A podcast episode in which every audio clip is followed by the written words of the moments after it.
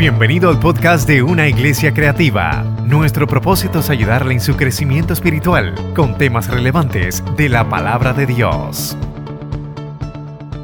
La serie pastoral Life, la primera de este año, First Season. Leo en 1 Juan capítulo, eh, perdón, en Juan 10, del 1 al 6 primeramente. Dice, de cierto, de cierto digo que el que no entra por la puerta de, en el redín de las ovejas, sino que sube por otra parte. Ese es un ladrón y salteador. Mas el que entra por la puerta, el pastor de las ovejas es. A este abre el portero y las ovejas oyen su voz y a sus ovejas llama por nombre y las saca. Cuando ha sacado fuera todas las propias, van delante de él. Las ovejas le siguen porque conocen su voz.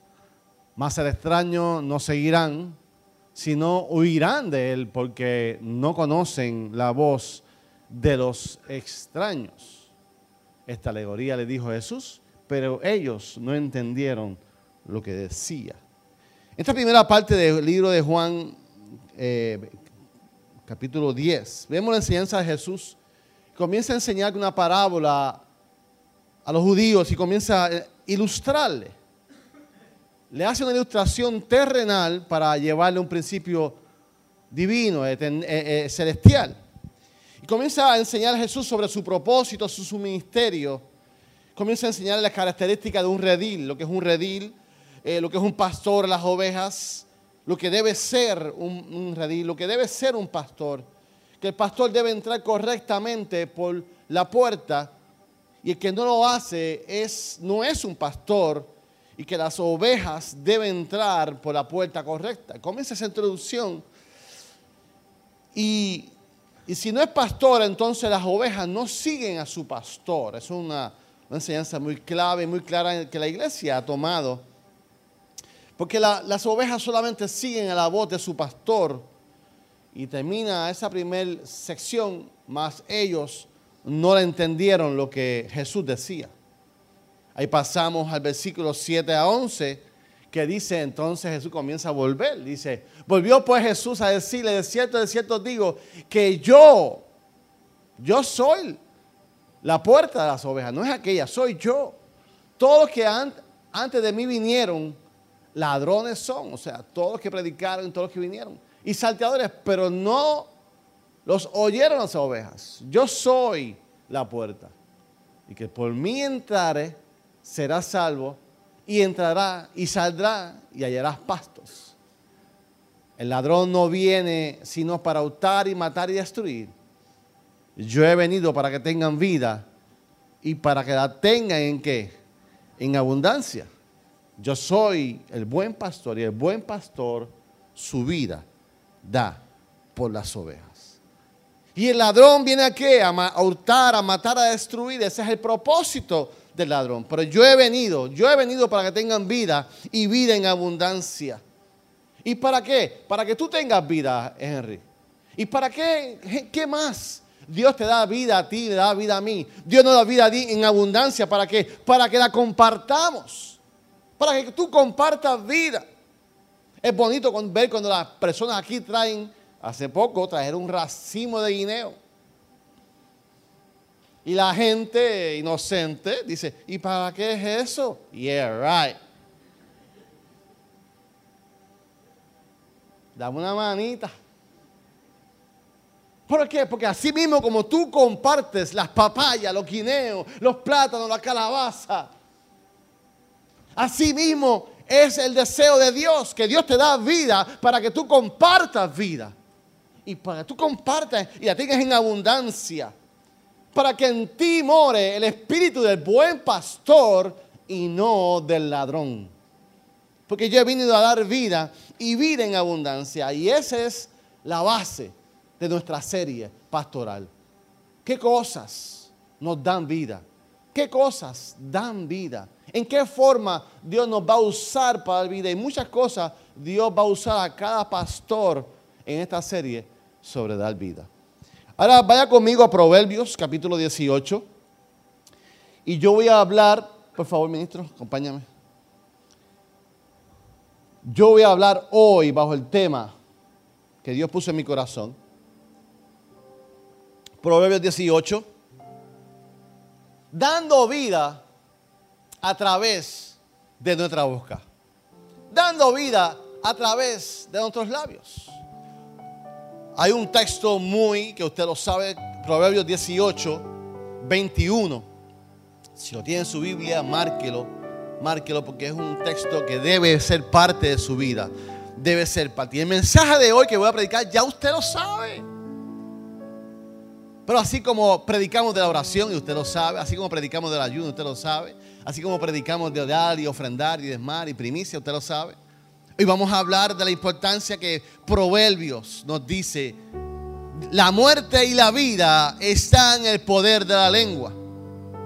Y el que la ama comerá de su fruto. Repito, la muerte y la vida están en el poder de la lengua. Y el que la ama comerá de su fruto.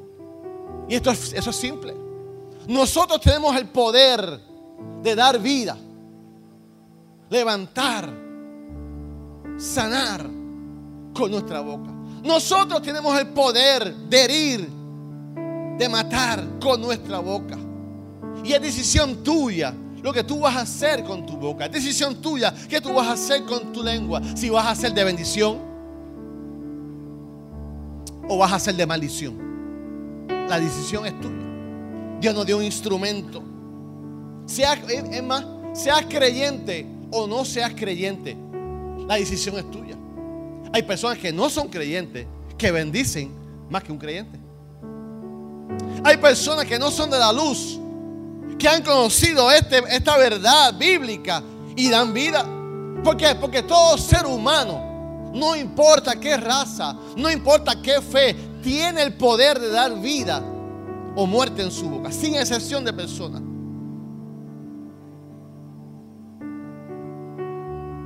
Y es un efecto poderoso. Y que tú des vida es un efecto poderoso. Es un efecto negativo poderoso el que tú des muerte también. Y esa decisión la tienes tú. Entonces la pregunta es, nosotros como creyente, ¿cómo tú usas tu boca? ¿Cómo tú usas tu lengua? ¿Qué tú haces con ella? ¿Cómo la utilizas en todo momento? Cuando reaccionas. Que no hay diferencia entre nosotros y los demás. Y ese aspecto tenemos que continuar desarrollándola. En la vida del creyente hay unos aspectos que tenemos que desarrollarla. En el aspecto del Evangelio, cuando tú aceptas a Cristo como tu único exclusiva, exclusivo Salvador, surge dos cosas de momento. Lo que se llama la regeneración. La regeneración, ¿qué es la regeneración? La regeneración es el cambio de naturaleza producida por el Espíritu Santo. Tengo pantalla.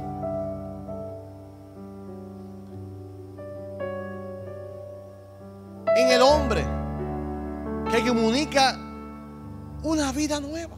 La regeneración, cuando tú aceptas a Cristo, comienza una transformación, comienzas a surgir algo paulatinamente. Otro aspecto que comienza en tu vida, el número dos es la santificación.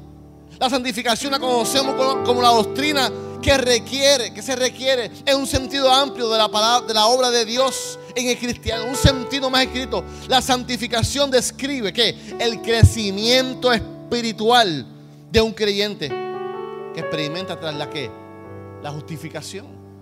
Son aspectos que se van desarrollando en tu vida. Cuando tú aceptas a Cristo, no es que vas a transformarte, ¡puf! De vez en cuando se te va a salir un toño por ahí. No, ese es mi tío, ese es mi tío, este es mi tío Toño. Qué bueno. Dame el saludo. ¿Por qué? Porque eso es un proceso en lo que tú comienzas a desarrollarte. Por eso usted maduro, cuando tenga un nuevo convertido a su lado, un nuevo creyente, dé la oportunidad. Deja que, crezca, porque eso es parte del desarrollo de nosotros. Así mismo como maduramos en el Señor y un día vas a decir, mas ya no vivo yo porque Cristo que vive en mí. Pero eso tarda, eso es un proceso. ¿Un proceso de qué? De educación, un proceso de práctica y parte de, de la regeneración y parte de la santificación. ¿Qué es? Nuestra boca nuestra lengua está en ese paquete. Pero a veces desarrollamos otras áreas y como que se nos olvida la boca y la lengua la dejamos para después. No está está en proceso, no hay prisa. Estamos ahí. Porque primero es la fe en Cristo que nuestro Salvador, cuando yo acepto a través de la palabra, el Espíritu Santo viene a mi vida. ¿Y qué pasa? Voy menguando en la carne. Lo normal es que mi carne va menguando y mi espíritu va creciendo. Eso es lo normal. Cuando yo quiero ser transformado, cuando yo quiero cambiar mi vida. Y es la palabra de Dios que, que llega a nuestra mente y a nuestro corazón y van transformando. Y muchos de ustedes y muchos de nosotros vamos en ese cambio. Qué bueno, qué rico es. Y si alguien tenía ese marrón, si alguien tenía esa varita, si alguien tenía esa enseñanza, si alguien tenía eh, eh, la tiza en la, pizarra todo el tiempo enseñando esto, era el apóstol Pablo. Pablo donde quiera que iba, ¡pa! No se olviden chicos, no se olviden, no se olviden. Pablo siempre tenía esto. Pablo llegó a Éfesos y lo vemos. Efesios 4, 22 al 28. Y comienza a enseñarle a Éfeso con enseñanza. Dice, en cuanto a que a la pasada manera de vivir. A la pasada manera de vivir. ¿Qué le dice? Despojaos del viejo hombre. Que está viciado. O sea, tiene malas costumbres, tiene malos hábitos. Conforme a los deseos engañosos. ¿Y qué le dice? renovaos en el espíritu de vuestra mente y vestíos de un nuevo hombre creado según Dios en la justicia y la santidad de la verdad. Por lo cual, desechando que la mentira, pero desechando que hablad verdad cada uno con su prójimo, porque somos miembros los unos de los otros. Dice, chicos, se pueden enfogonar, airados, pero mira, mira, mira, suavecito, no pequéis, no se ponga el sol vuestro enojo ni deis lugar al diablo. El que hurtaba, no hurte más, sino trabaje. Ponte a trabajar, vago, no robe. Ponte a trabajar, haciendo con tus manos lo que es que bueno, para que tenga que compartir con el que padece necesita. O sea, Pablo le, le solta. Donde quiera que iba Pablo tenía ese, ese aspecto de enseñarle y le habla a Éfeso le dice, mira gente, eso era en la pasada manera de vivir, en la pasada manera de pensar, en la pasada manera de actuar, en la pasada manera de las malas costumbres. Y Pablo siempre tenía, y en el versículo 29 lo traje, dice, ninguna palabra corrompida, ninguna palabra que corrompida salga de nuestra boca. Ninguna palabra corrompida, sino que sea buena para la necesaria que edificación, a fin de dar gracias a los oyentes. Si no contestáis el Espíritu Santo de Dios, con el cual fuiste sellado para el día de redención. Viviente dice, no empleen un lenguaje grosero ni ofensivo. Que todo lo que diga sea bueno y útil, a fin de que, de que sus palabras resulten en estímulo para quienes que nos oigan. No entristezcan el Espíritu Santo de Dios con la forma con que viven. Recuerden que los identificó como suyos. Así les ha garantizado que serán salvos en el día de redención. Ninguna palabra corrompida. Pastor, y de mi boca, ¿podría salir una palabra corrompida? Pues claro, claro que sí. Claro que sí que tenemos ditas pero esa, es la idea. Y corrigiendo, debemos evitar, evitar. Tenemos que controlarnos. El hecho de que yo tenga la verdad, el hecho de que yo, sepa algo, no me da la autorización a divulgar, a hacer algo con mi boca. Que lo que yo saque de mi boca, dice la palabra de Dios, sea para que, para edificación, para la gente que me escuche, reciban gracia que la gente que te escuche reciba la palabra. Efesios, ahora, mira cómo lo dice en, en, en, IV. Eviten conversaciones obscenas. Por lo contrario, que sus palabras contribuyan a la necesaria edificación y sean de bendición para quienes nos escuchan. Entonces te pregunto, ¿en qué manera hablamos? ¿Edifica en la forma que tú hablas? ¿Edifica a los que te escuchan? ¿En la forma que tú hablas, tú traes bendición a los que, a, a los que te escuchan?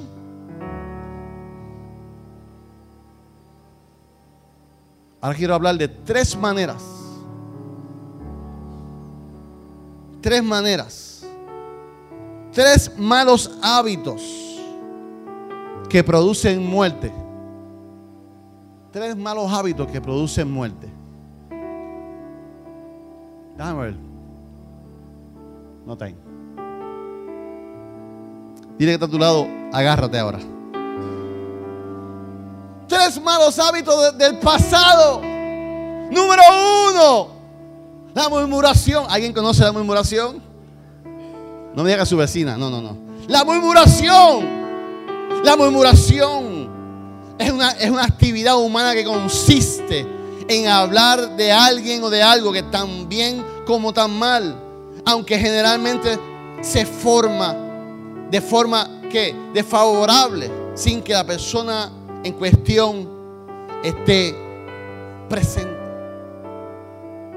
La murmuración definitivamente es una manera de producir muerte con tu boca. Pero eso es de la pasada administración. Esa era de la pasada manera de vivir.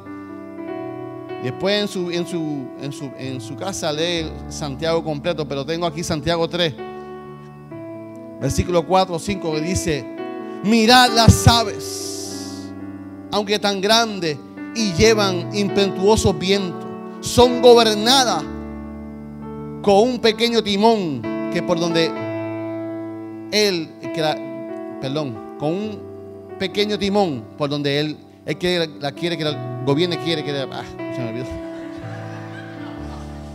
Algo así. Usted léalo. ¿Ve que, que, que la lengua es mala? Hacho pero no va a robar el gozo. Así también la lengua es un miembro pequeño que hace turbar al pastor, pero se jalta de cosas grandes. He aquí cuán que enciende un pequeño fuego. Como ustedes gozan conmigo, ¿eh? yo me gozo con ustedes. En la Biblia hay demostraciones. En la Biblia hay ejemplos. ¿Por qué la murmuración? es tan poderoso. Entonces la pregunta mía es, ¿por qué en Puerto Rico la murmuración es tan pegajosa? ¿Por qué en Puerto Rico no, como lo digo? Esta Fran que dice, no me gusta, pero ¿qué? Me entretiene. Porque se ha convertido en una cultura. ¿Cuáles eran y son los programas de televisión más grandes en televisión? Número uno en Puerto Rico. He dicho nombre yo. Número dos, que se, se fue uno, ahora vienen dos. La próxima. Lo sé todo. Se fue uno viendo cuál es el próximo. Dando candela. Y eso es lo que lo que Puerto Rico entero se entretiene, lo que Puerto Rico entero está asimilando en su vida. Lo que Puerto Rico, nuestros vecinos, nuestras casas, nuestra familia, continuamente están siendo bombardeados. Y cuando vamos a reuniones familiares, se nos hace difícil compartir si no estamos opinando, comentando sobre un hermano, sobre alguien. Porque es parte de la cultura. inconscientemente ¿Y que tú crees de Cristian Bravo? ¿Y que tú crees de Henry? ¿Y que tú crees? Y comenzamos, un compartir se envuelve en la murmuración pentecostal, la murmuración cristiana. Porque, porque inconscientemente ya estamos tan, tan, tan llenos la, la televisión de todo esto. Donde la Biblia nos enseña que uno de los pecados grandes del pueblo de Israel fue la murmuración. Y tuvo sus consecuencias ¿Le agradará a Dios la murmuración? No hay nada más feo, hermano. Escucha esto. No hay nada más feo que ver un cristiano haciendo las vacaciones a Comay. Y parece gracioso, pero no hay nada más feo. No hay nada más feo y bochornoso cuando tu oído se santifica y escucha a un hermano. Tú haces, wow, qué fuerte se escuchó eso. No hay nada más desagradable que, que escuchar a un hermano hablando de otra congregación de un pastor, de un predicador, de un creyente. No, no. ¿Cómo yo voy a hablar de otra congregación? ¿Cómo yo voy a hablar de, otro pastor? ¿Cómo yo voy a hablar de otro hermano en la fe? Es una mala, es un mal hábito la murmuración. La murmuración, escúcheme bien, iglesia, grábeselo, es un mal hábito que produce muerte. Número dos, mal hábito que produce muerte. El mal juzgar. La Biblia dice, Mateo 7, 1, 5. No juzguéis para que qué? No seáis juzgados. Porque con el juicio con que juzguéis seréis juzgados. Con la medida con que medéis será medido. Y porque miras la paja de, que está en el ojo de tu hermano y no echas a ver la vía que está en tu propio ojo. ¿Y cómo dirás a tu hermano, déjame sacar la pajita que está en tu ojo? He aquí, brother, mírate la viga que está en tu ojo. Hipócrita, saca primero la viga que está en tu propio ojo. Entonces verás bien para sacar la paja de tu hermano. Agárrate, te lo dije. Tienes que mirarnos primero. Tienes que mirar tu vida. Tienes que mirar tu, tu en tu ojo primero. Mire, cada uno de nosotros, como dice Henry Castellano, tenemos nuestros propios chicharrones en nuestra vida. Cada, uno de nosotros tenemos nuestra asignación de mejorar como creyente, de mejorar como esposo, de mejorar como esposa, de mejorar como hijo, de, mejorar como administrador de nuestras, de nuestras finanzas. Entonces, la Biblia dice, mira eso primero, entonces podrás. Número dos, el mal juzgar es un mal hábito que produce muerte. Número tres, el calumniar. ¿Qué es eso? Acusación falsa y maliciosa hecha con una persona con la intención de qué? De deshonrarle. De deshonrarle. Cuando le buscamos falta a los predicadores para deshonrarlos. Cuando le buscamos falta a un creyente para deshonrarlo. Para que digan, yo, yo fui mejor líder que él, yo fui mejor líder que ella, yo fui mejor músico que él, yo fui mejor. Es un mal hábito, dice la Biblia, es un mal hábito. Y aquí vemos a, a Pablo. A Pablo, Pablo no soltaba esto para donde quiera que fue. Fue a Éfeso, lo enseñó. Fue a Gálatas y lo enseñó. Y en Gálatas lo pone todo en las obras de la carne. En Gálatas 5, 16 a 21 dice, digo pues, andad en qué? En el espíritu. Y no satisfagáis los deseos de la carne. Porque el deseo de la carne es contra el espíritu. Y del espíritu es contra de la carne. Estos se oponen entre sí para que no hagáis lo que queráis. Pero si sois guiado, ¿por qué? Por el Espíritu, no estáis bajo la ley. Manifiestas son las obras de la carne, que son adulterio, fornicación, inmundicia, lascivia, idolatría, hechicería, enemistades, pleitos, celos, ira, contienda, disensiones, herejías, envidia, homicidio, borracheras. Oíste borrachón, oíste borrachera. Orgías y cosas semejantes a estas, cerca de las cuales amonesto como ya he dicho antes, que los que practican tales cosas no heredarán el reino del cielo.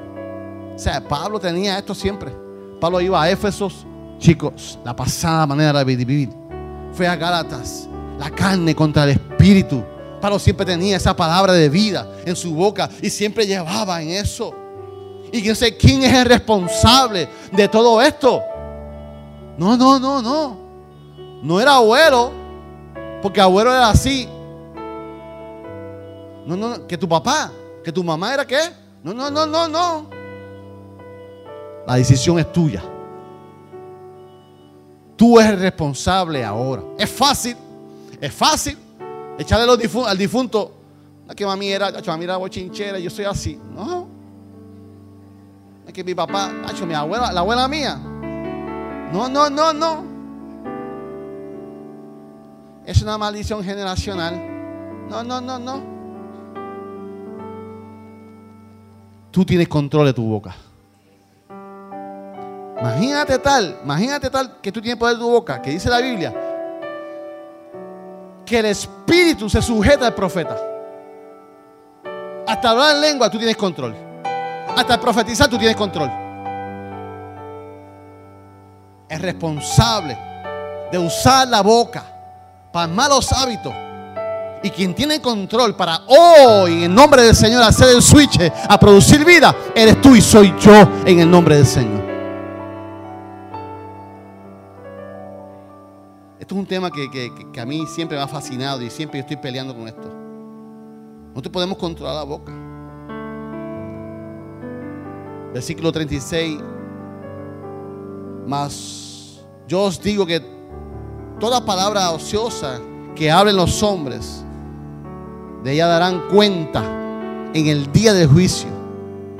Porque por tus palabras serás juzgado y por, tus palabras serás condenado. Actual dice, les aseguro que el día del juicio final, todos tendrán que explicar por qué hablaron para hacerle daños. ¿A quiénes? A los demás. Dios juzgará a cada uno de acuerdo a sus palabras. Dijeron cosas buenas que se salvarán. Pero si dijeron cosas malas, serán condenados el gobierno de esta iglesia, sus líderes, tienen, tienen seguro que pueden estar destituidos de su posición si su costumbre es uno de estos tres mal hábitos. Porque un líder de gobierno ya ha pasado proceso, ya ha crecido. Y si erra, lo arregla y pide perdón y sigue hacia adelante. ¿Por qué? Porque esto no cabe. A mí no me cabe esto. ¿Cómo yo voy a hablar mal de alguien? ¿Cómo yo voy a murmurar de alguien? ¿Cómo yo voy a maljuzgar a alguien? ¿Cómo yo voy a calumniar a alguien? Puerto Rico necesita gente que den vida con sus labios. Puerto Rico necesita gente, iglesia, que produzcan vida. Tu familia, mi familia, necesita a alguien que se pare a producir vida con su boca. Gente que, que dé vida, gente que sane con sus labios, gente que produzca, que produzca, que produzca. ¿Cómo vamos a cambiar a Puerto Rico? Tenemos que cambiar nosotros. Tenemos que cambiar nosotros alrededor. Y bajo este tema una vez Dios me dio un post que todavía no lo he hecho. Así que yo hice uno ahí más o menos. Dios me inspiró este post y lo escribí y lo tengo. Y esta es mi declaración personal. Yo me rehuso a ser parte de un ejército que hiere y mata a sus propios soldados. Nosotros somos un ejército. Te imagínate tú yéndote a la guerra, matando izquierda, derecha, en vez, en vez de levantarlo en vez de levantarlo como, como soldado. Los que fueron soldados aquí. Y ese es mi eslogan. Ese es mi code. Y te lo presento y quiero que lo hagas tuyo. Como el ADN de esta iglesia. Tenemos que renunciar Debemos negarnos. No, no, yo no soy parte de ese equipo. Yo no soy parte de ese ejército. Yo no soy soldado de ese ejército. El ejército mío se dedica a sanar, a levantar, a dar vida, a restaurar, a bendecir y no a maldecir. Y hoy yo le doy autoridad como pastor. Cuando usted escuche a alguien a su lado de esta iglesia. No, no, no, no. Usted se mudó de ejército. Usted va a otro sitio. ¿Usted va a otro lugar? ¿En qué, club usted va ahora? Porque no es en otra iglesia tampoco, porque tampoco le vamos a echar los muertos a otra iglesia. Porque esto es personal, esto soy yo. Yo me rehuso, rehuso. Yo renuncio, yo no quiero ser parte. Ese es tu ejército. Pero yo no soy parte de ese ejército. Yo no soy parte de ese ejército. De la pasada manera de vivir tres malos hábitos que producen muerte. Murmurar, maljuzgar y calumniar. Vamos al mensaje de hoy. Tres buenos hábitos que producen vida. Ese es mi ejército. ¿Cuántos son de ese ejército? Tres buenos hábitos que producen vida. Yo fui seleccionado, tú fuiste seleccionada. Ahora, pantalla, por favor. Primeramente en el mundo natural. Sí, pero no se me vaya muy espiritual. vamos, vamos, vamos. Vamos a poner los pies primero en la tierra y después vamos a la gloria. En la vida natural también se debe dar vida. El primer buen hábito le conocemos como la palabra afirmación. La palabra de afirmación da vida. Son palabras que dan valor. Son palabras que afirman, que sanan, restauran. Son palabras que Gary Chapman la incluyó en el libro de los cinco lenguajes del amor. Y él la pone como la número uno en su libro. Los cinco lenguajes del amor. Ese, esa palabra afirmativa, hombre de Dios que está aquí, cuando tu esposa te cocina, usted termina, se para, le da un buen beso lleno de, de habichuela, le dice, mi amor, eso estaba rico y hermoso, eso estaba sabroso, me como hasta el pegado. Gracias, mi amor. Y usted me diría, es que se le corresponde a ella. Por eso es la palabra afirmativa. Esa palabra de agradecimiento que, surge en mi entorno, en mi casa, con mis hijos. Esa palabra afirmativa cuando, cuando el, el varón está pintando la casa con un olorcito a chinche viejo encima, sudado, y usted ya con un vaso de limón y le dice, mi amor, está quedando lindo, gracias por pintar nuestra casa, toma mi amor. Y usted me dirá, pastor, porque él es el hombre de la casa, que haga algo. Por eso es la palabra afirmativa. Gracias por botar la basura, mi amor. Gracias por fregar. Gracias por esto. Mi amor, gracias por limpiar el baño. Gracias por botar la basura. Es la palabra afirmativa. Hombre que estás aquí. Vamos con los padres primero. ¿Cuántos son padres de nenas? Niñas. Pero te han vivido esto.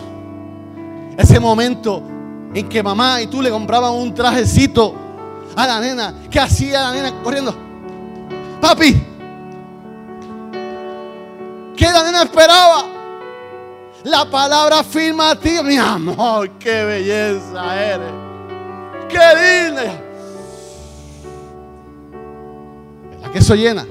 Que son papás, a mí me da sentimiento cada vez que eso pasaba en casa. Porque es natural. Es natural.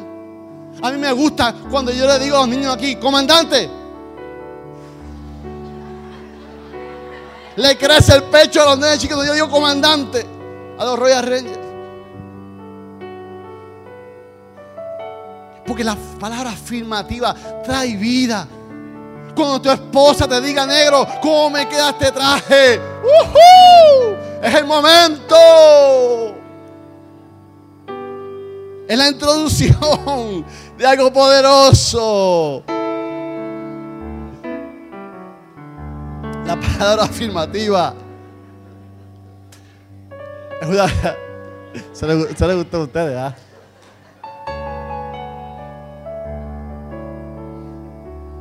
La palabra afirmativa es esa palabra cuando afirmamos la belleza, cuando afirmamos el servicio, cuando decimos gracias danza por bendecirnos, gracias a Él por bendecirnos. Gracias Henry por predicarnos esa poderosa palabra la semana pasada. Me edificó a mi vida. Cuando tú tomas tiempo para decirle, yo valoro el esfuerzo que hiciste. Yo valoro lo que hiciste por mí. Yo valoro, no ignoré lo que hiciste. Esa palabra afirmativa da vida. Esa palabra afirmativa debe estar en, nuestro vocabulario para honrar a las personas. Honrar la excelencia.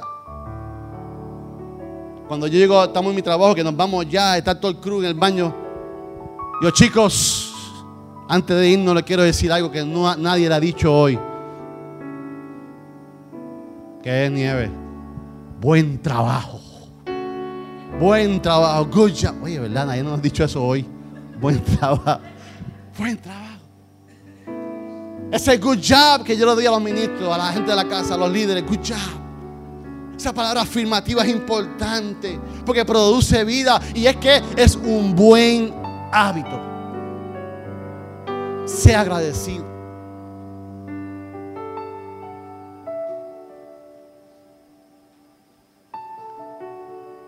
Número uno, en lo natural. La palabra que da vida. La palabra de afirmación. Número dos, en lo espiritual. En tu vida espiritual. Declarando el poder de, de la palabra de Dios. ¿Cuántos creen que hay poder en la palabra de Dios? Nosotros predicamos que yo creo que la Biblia es la palabra de Dios. Pero entonces, ¿cuál es el secreto? ¿Cuál debe ser la introducción? ¿Cuál debe ser el aspecto que yo debo tener en mente? Cuando escribí esta partecita, me acordé de mi esposa. Porque mi esposa, yo la relajo y yo le digo que ella es la consentida de Dios. Porque ella, todo lo que le pide, Dios se lo da. Pues yo soy su esposo.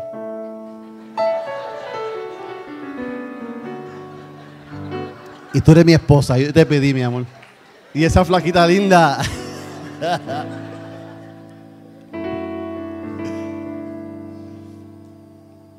ah, usted no se la pidió a Dios. ¿A que sí? Muy bien, good job.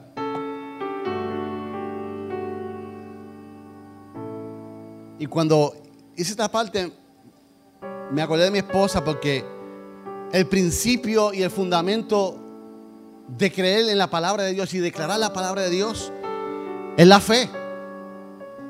O sea, si tú no tienes fe, tú no, tú no, tú no puedes declarar la palabra de Dios.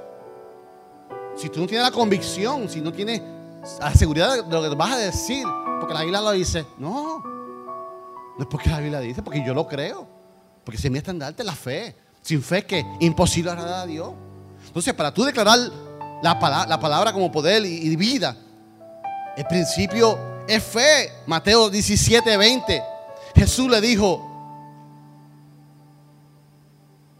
por vuestra poca fe, de cierto os digo, que si tuvieras fe como un grano de mostaza, diréis, vas a abrir la boca y vas a decir a este monte, pásate de, aquí a allá y se pasará y nada os será imposible.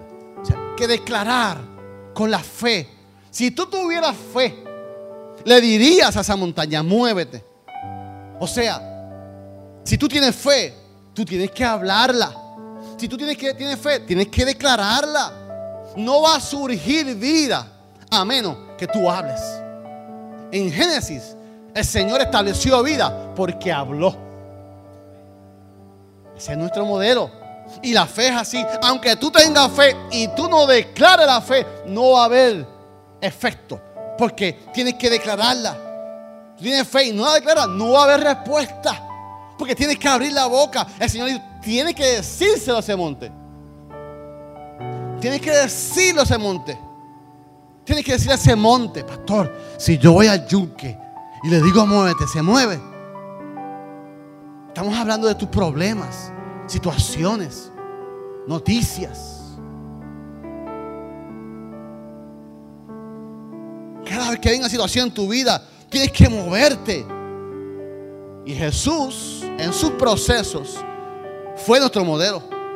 Jesús cada vez que era retado, ¿qué hacía él? Él declaraba la palabra. Él era el primero que, que nos modeló lo que era correcto. Y lo vemos en la Biblia cuando Satanás lo tentó. Y él usó la palabra del Padre. Y lo vemos en Mateo 4, 3 al 11. Y leo.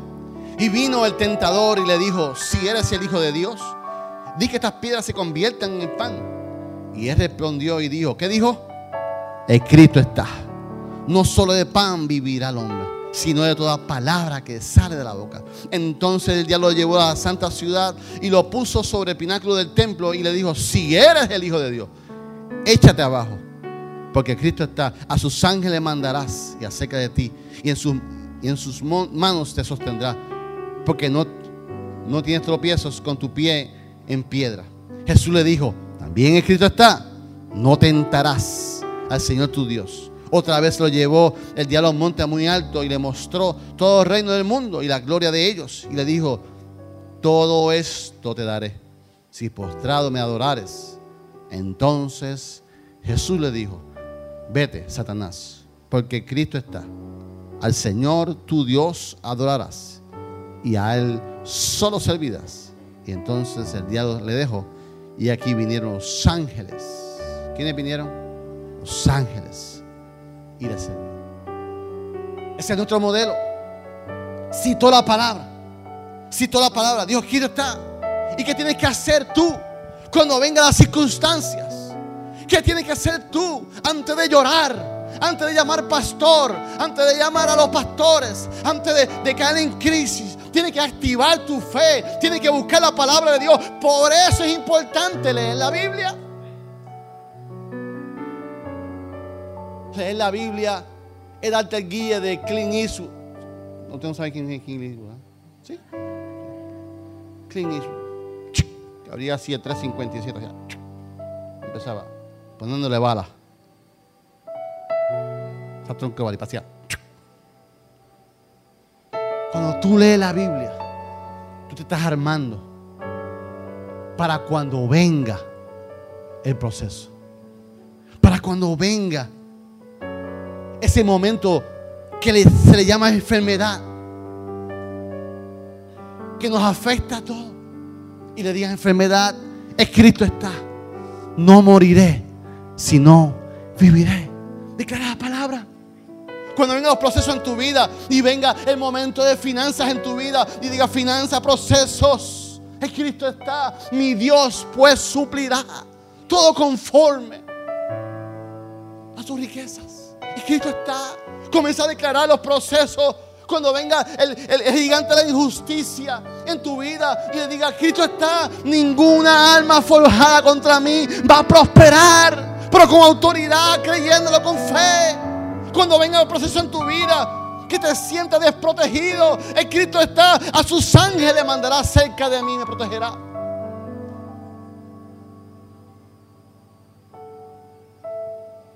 ¿Por qué? Porque hay poder en la palabra de Dios. Hay vida en la palabra de Dios. Y esa vida es la que tenemos para que, que Dios nos ha dado una abundancia para hablarla, para darle a los que no tienen. Y es de buena costumbre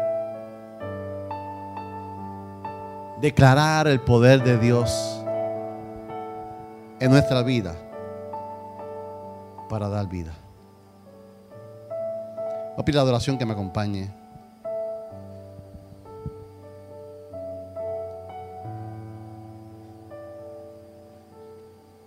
Número uno, hay vida cuando abrimos la boca y damos palabras afirmativas. Número dos, y eso era en el aspecto natural y en el aspecto espiritual, cuando declaramos vida, declarando el poder de la palabra de nuestro Señor Jesucristo.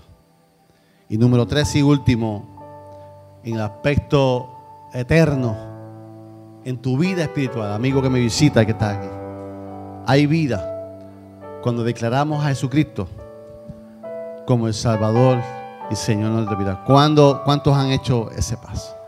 ¿Cuántos han obtenido vida cuando declararon a Jesucristo como nuestro Salvador?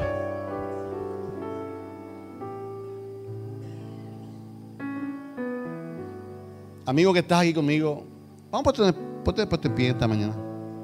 Nos ponemos puesto en pie, estoy terminando.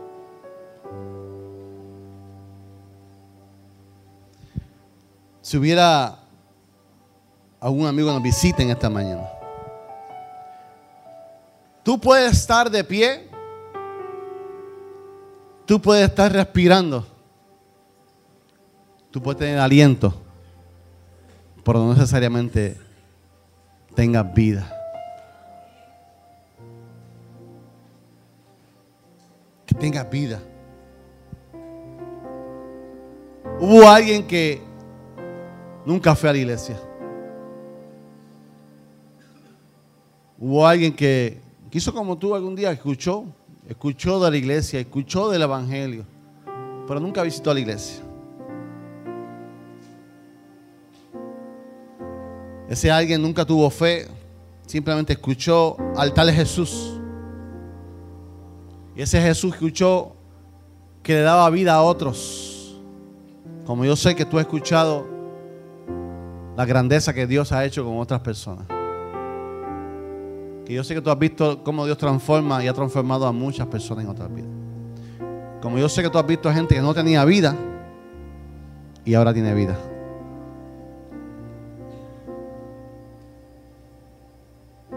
Este hombre estaba tan desesperado que aunque no vio a Jesús, no sé dónde estaba, escuchó que venía.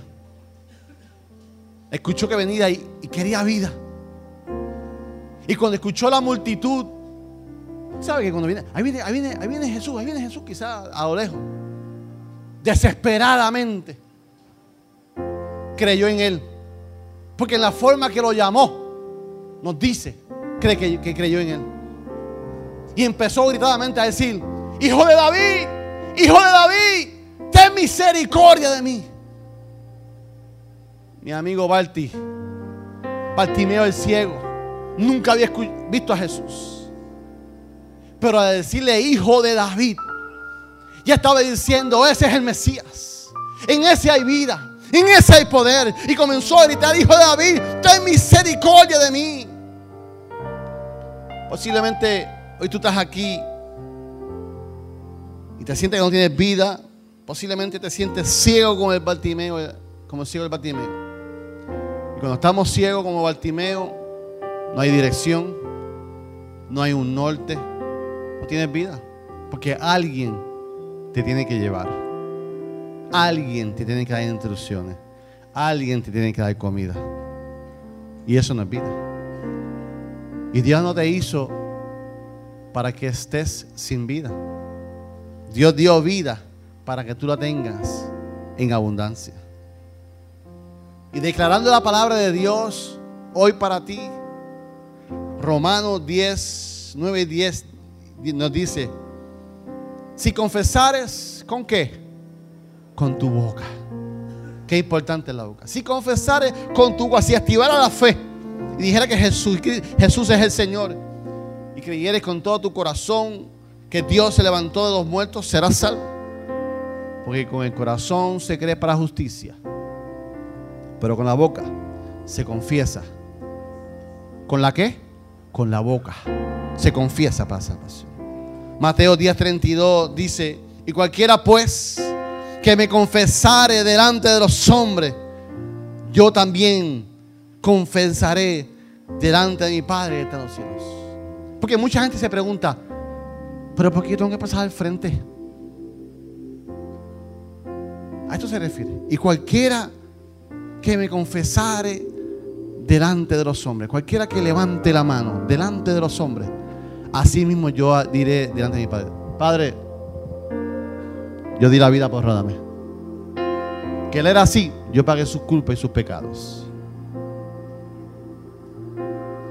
Que Juan 7, 39, 37 y 39 nos dice, en el último y gran día de la fiesta Jesús se puso de pie y alzó la voz diciendo, si alguno tiene sed, venga y beba. Y el que cree en mí, como dice la escritura, Radamé dijiste hoy, en su interior correrán, ¿qué? Ríos. Radamé abrió hoy diciendo que el río movía las cosas. Cuando tu corazón está estancada, es que no hay vida. Cuando viene el Señor es un río de vida que comienza a fluir y correr todas las bendiciones en tu vida. Y eso lo dijo en espíritu que había recibir los que creyeren en Él. Es un buen hábito cuando tú usas tu boca para confesar que Jesucristo es el Señor de nuestra vida. Señor, estoy junto a un ejército, que es mi ejército, que hoy se han puesto los, espejuelos, los espejuelos del pastor y han afilado sus espadas y afirmaron, y hoy vamos a afirmar que hablamos y vemos lo mismo, solamente vida. Ahora te vamos a adorar, Señor. Vamos a abrir el altar para que tú hagas lo mejor que tú sabes hacer. Dar vida donde hace falta vida. Gracias por escuchar nuestro podcast. Para conectarse con nosotros, siga nuestra página web, unaiglesiacreativa.com o en Facebook, Una Iglesia Creativa, donde hay un lugar para cada miembro de su familia.